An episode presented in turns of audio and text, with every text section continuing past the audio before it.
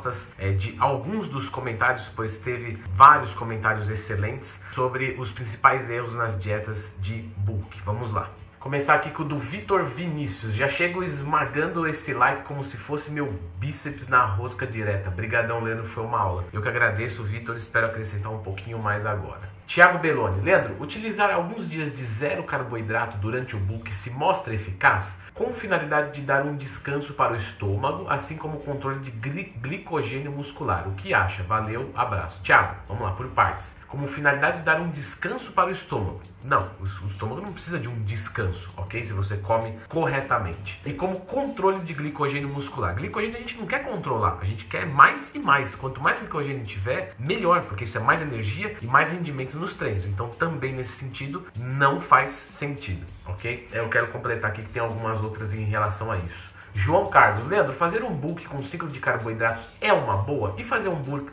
um normal, comendo as calorias normalmente e apenas um dia por semana mandar apenas proteína e gordura nas mesmas calorias diárias, exemplo 3 mil, é uma boa para melhorar a sensibilidade à insulina? Então, Thiago, voltando que você tinha perguntado sobre alguns dias de zero carbo durante o bulk e tudo mais, e aqui caiu novamente nisso. Então, peraí, vamos por partes, João, dessa vez. Fazer um bulk com ciclo de carboidrato é uma boa? Sim, principalmente para quem tem baixa sensibilidade à insulina. Lembrando que você pode ter baixa sensibilidade, mas você pode melhorar isso de outras maneiras, ok? Então, assim, se você acabou de sair de um cut, por exemplo, sua sensibilidade à insulina já está ok. Então, não necessariamente você precisa fazer o ciclo de carboidratos. Mas se você fez um, um book sujo, comeu muito lixo, exagerou no carbo de alto índice glicêmico, mas ainda tem que continuar o bulk, um ciclo de carboidratos se torna bastante eficiente. E esse aqui de um dia mandar apenas proteína e gordura para melhorar a sensibilidade à insulina seria o mesmo que fazer dieta uma vez por semana e esperar perda de peso. Então não é muito eficiente, ok? Como que eu vou melhorar a sensibilidade à insulina? Eu já fiz um vídeo sobre isso. Fazer com aeróbicos, carboidratos de baixo índice glicêmico, com o próprio treino de musculação. Então tem uma série de outras coisas. Procure meu vídeo. Como melhorar a sensibilidade da insulina, ganhar músculos e perder gordura. Procure que vocês vão entender como fazer. Igor Trujillo, é isso, Igor? Se não for, desculpa, tá? Leandro, low carb para diabéticos. Consigo é, ganhos aumentando as pena, apenas as calorias de lipídios? Então, basicamente, ele quer saber se tem como fazer uma hipertrofia com baixo carboidrato e mais gordura, mais ou menos deixando as mesmas calorias. Primeiro, a gente tem que lembrar que a termogênese da, da gordura é maior do que no carboidrato. Então, mil calorias de carboidrato não são equivalentes fisiologicamente na resposta do que mil calorias é, de lipídios. Então, você precisa aumentar um pouquinho mais os lipídios. Porém, mesmo assim, ainda que há hipertrofia, é de uma forma muito menos eficiente do que o carboidrato. Ah, claro, tem vias para transformar essa gordura ingerida em carboidrato? Tem, mas é muito menos eficiente. Então, é sempre melhor você fazer uma dieta equilibrada, priorizando os carboidratos, as proteínas e as gorduras nas proporções, é, vamos dizer assim, usualmente adequadas. Você tentar mudar muito isso, pelo menos na minha experiência, não vi nenhum tipo de vantagem em fazer uma dieta com gordura, proteína e carboidrato baixo para bulk, ainda que dê resultado, beleza? É, ah, sim, mas você perguntou na questão dos diabéticos. Veja só, se você é diabético é, e é insulínico dependente, mas isso está controlado, ok? Não tem nenhum tipo de problema. Claro, você não vai consumir maltodextrina o dia inteiro, porque isso vai te, né, te dar uma mão de obra ferrada para controlar. Mas você pode consumir carboidratos, ok? Desde que o seu quadro esteja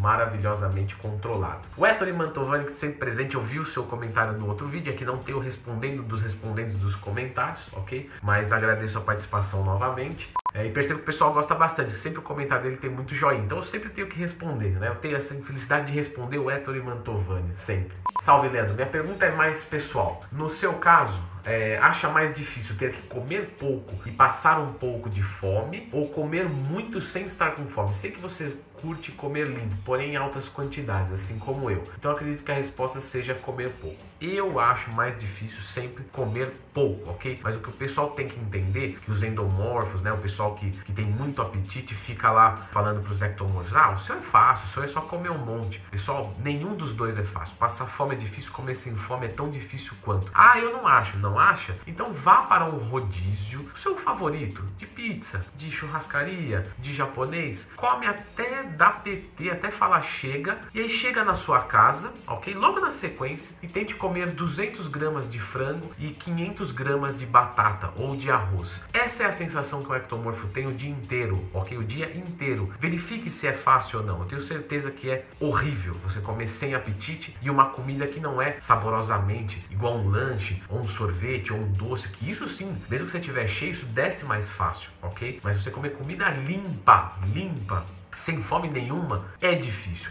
E passar fome é difícil pra caramba, a gente sabe disso. Mas não é por isso que a gente vai desistir, não. Aqui é, eu sou eu sou indigesto também, eu não me rendo fácil. Agora aqui o BW MAF. E consumir muito doce para bater as calorias é ruim? Muito pico de insulina? Sim, é ruim muito pico de insulina sempre, ok? Num pós-treino, ao acordar, ok? É um momento que o corpo pede isso. Agora, durante o dia, isso vai gerar resistência à insulina. Com resistência à insulina, você perde menos gordura corporal e ganha menos massa muscular. Então, não é interessante. Por isso que dieta flexível, é, liberdade, requer na mesma proporção responsabilidade. Se você não tem responsabilidade e conhecimento, você não deve ter liberdade. Por isso que dieta flexível para iniciantes, para pessoas que não sabem nada ou para as pessoas que não têm é, responsabilidade, eu não acho ideal. Eu prefiro fixar alguma coisa. Se você é, vai fazer uma dieta flexível, tenha ciência de que você vai comer limpo.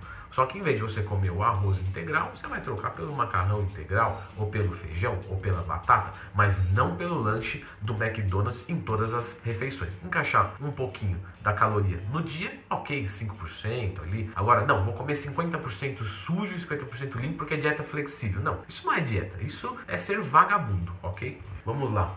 Carlos Mourão, boa tarde, Leandro. O Rich Vilela fala em 4 gramas de proteína por quilo corporal. Qual a sua opinião? Sempre aparece essa dúvida quando eu falo dos macros. Eu já respondi no outro vídeo. Para quem quiser acompanhar, para quem quiser procurar aí, é o Jim Cash que participou, eu e ele, mais o Jason.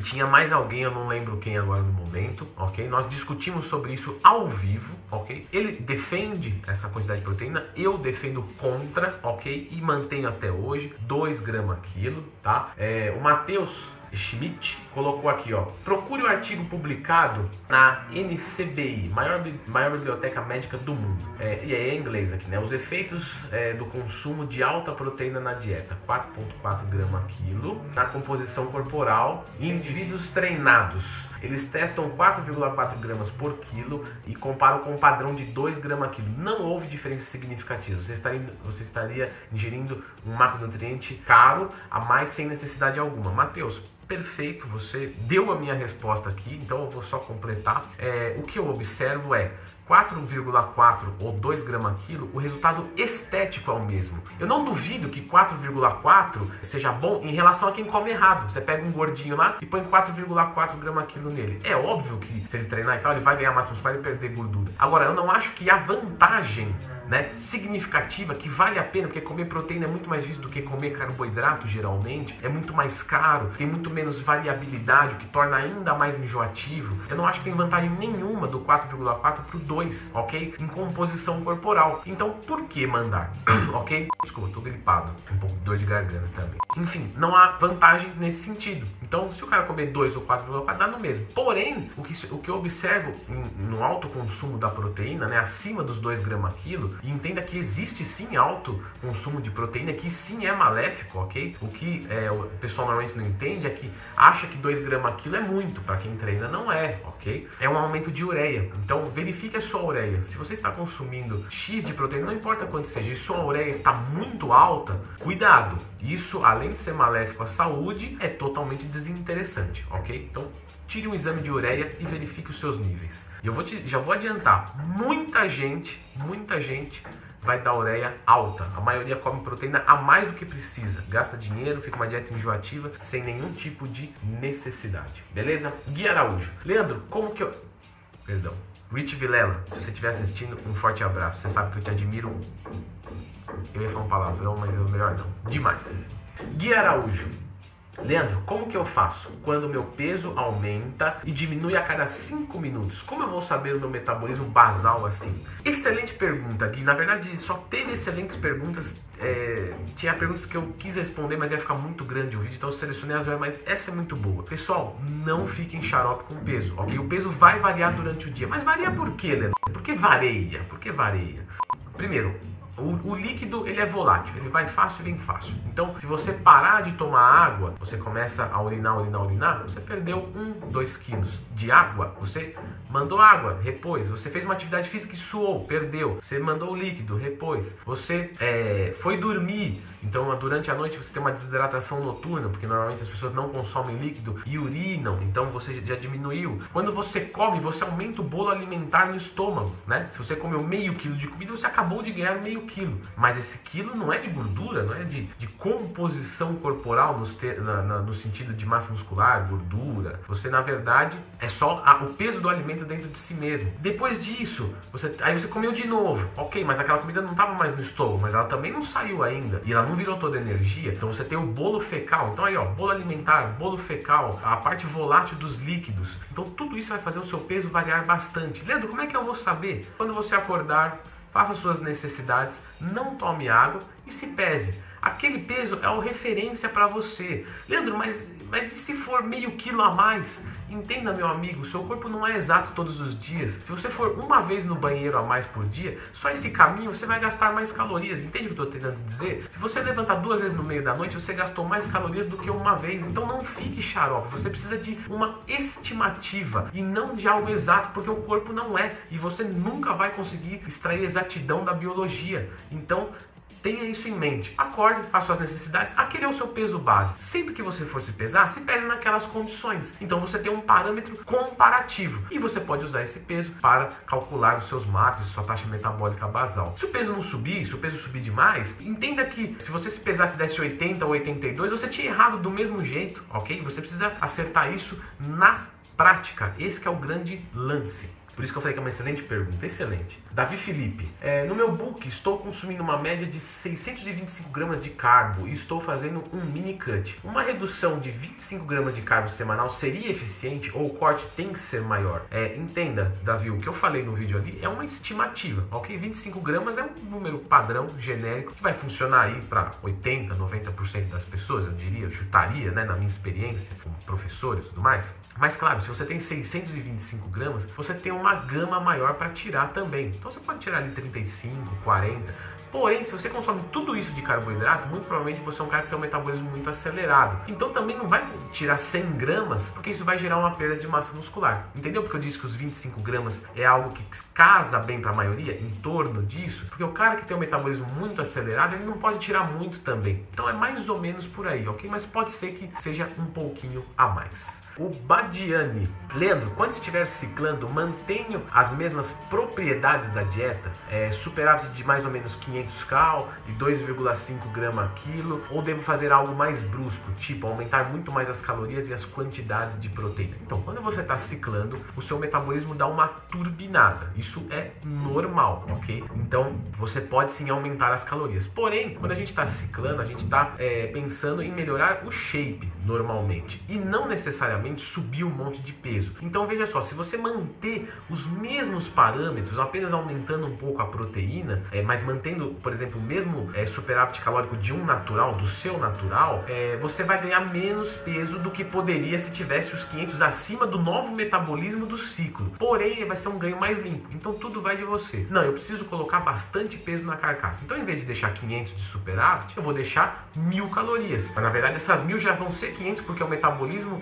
subiu com as drogas. Não, mas eu quero ganhar um pouco mais limpo. Você pode de repente até abaixar, porque o balanço nitrogenado estará positivo de qualquer maneira, ok? Rodrigo Rosa, devo contar as proteínas provindas de alimentos como arroz, batata, enfim, quer saber se devo contar ou não as proteínas vegetais. Sim, as conte, ok? Porém, é interessante que mais ou menos aí 80% das proteínas da sua dieta sejam é, de origem animal. Isso é, entendendo que você está no grama quilo correto. Daniel Ribeiro. Leandro, parabéns pelo canal e pela manutenção do padrão e da qualidade dos vídeos. Obrigado, Dani. Fico feliz porque realmente dá bastante trabalho, é, principalmente para o Diego, querido editor, mas eu fico contente que vocês estejam gostando. Vamos à pergunta. É errado ou desinteressante fazer bulk mantendo a retenção de líquido baixa?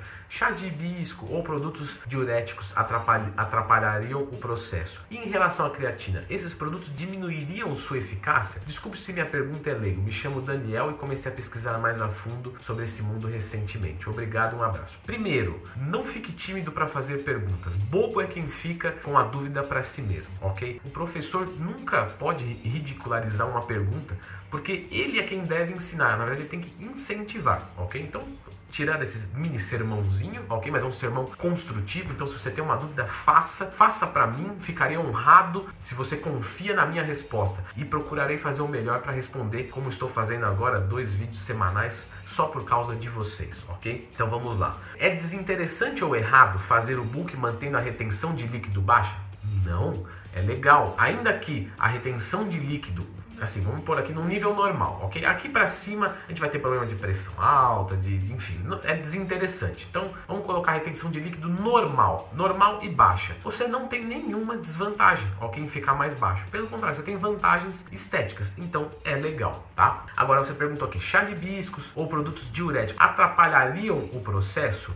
Então, o chá de hibiscos e produtos naturais não atrapalharia em nada, ok? Agora, se você usar drogas, hidroclorotiazida, não sei o que, é desinteressante, porque é droga a gente tem que evitar. É, mas, Leandro, ah, por que o fisiculturista usa e tudo mais? Entenda que a questão da retenção de líquido é muito volátil, então ela vai fácil e vem fácil, ok? Do mesmo jeito que você desidrata, você ah, melhora a estética do corpo, então você recupera também muito rapidamente, tá? Então é desinteressante você ficar se preocupando com isso demais. Se isso for te dar muito trabalho na prática ou te custar saúde, por exemplo, com o uso de drogas, é desinteressante em qualquer momento, porque para que, que você quer é, ter um grande esforço para uma coisa que é absolutamente temporária? É muito mais é, legal, muito mais inteligente você se preocupar com isso em um ou dois dias específicos. Então, por exemplo, ah, eu não gosto de chá de hibiscos, eu não gosto de chá verde e tal. Tá, tá, eu não vou ficar usando drogas para perder líquido e tudo mais, porque isso faz mal à saúde. Mas um ou dois dias eu queria estar melhor, porque eu vou para uma praia. Naqueles dois dias, naqueles dois dias e um ou dois dias antes daquilo ali, você se preocupa. É muito mais inteligente, ok? Mas se para você não dá trabalho nenhum tomar um chá de hibiscos, um chá verde, você até gosta e tudo mais, pode mandar bala, não, não vai atrapalhar em nada. E aí você perguntou em relação à creatina. Esses produtos diminuiriam a sua eficácia? Não. Esses naturais, apesar de ser diuréticos, são levemente diuréticos, são naturalmente diuréticos. Então não tem nenhum tipo de problema. Agora, os diuréticos de forma mais acentuada, por exemplo, o hidroclorotiazida, sim, atrapalha, atrapalharia é, a creatina, ok? Então é desaconselhável você fazer isso. E bom, vamos finalizar o vídeo de hoje. Semana que vem tem vídeo novo no canal, então se inscreve aí se você não é inscrito, curte o vídeo, comenta, compartilha, todas essas coisinhas que vocês já sabem, que eu não preciso ficar repetindo, que vocês já sabem que vão ajudar o canal e outras pessoas assim como vocês. Beleza, galera? Então é isso, muito obrigado. Quinta-feira, mas já desejo um excelente final de semana e até a próxima. Valeu!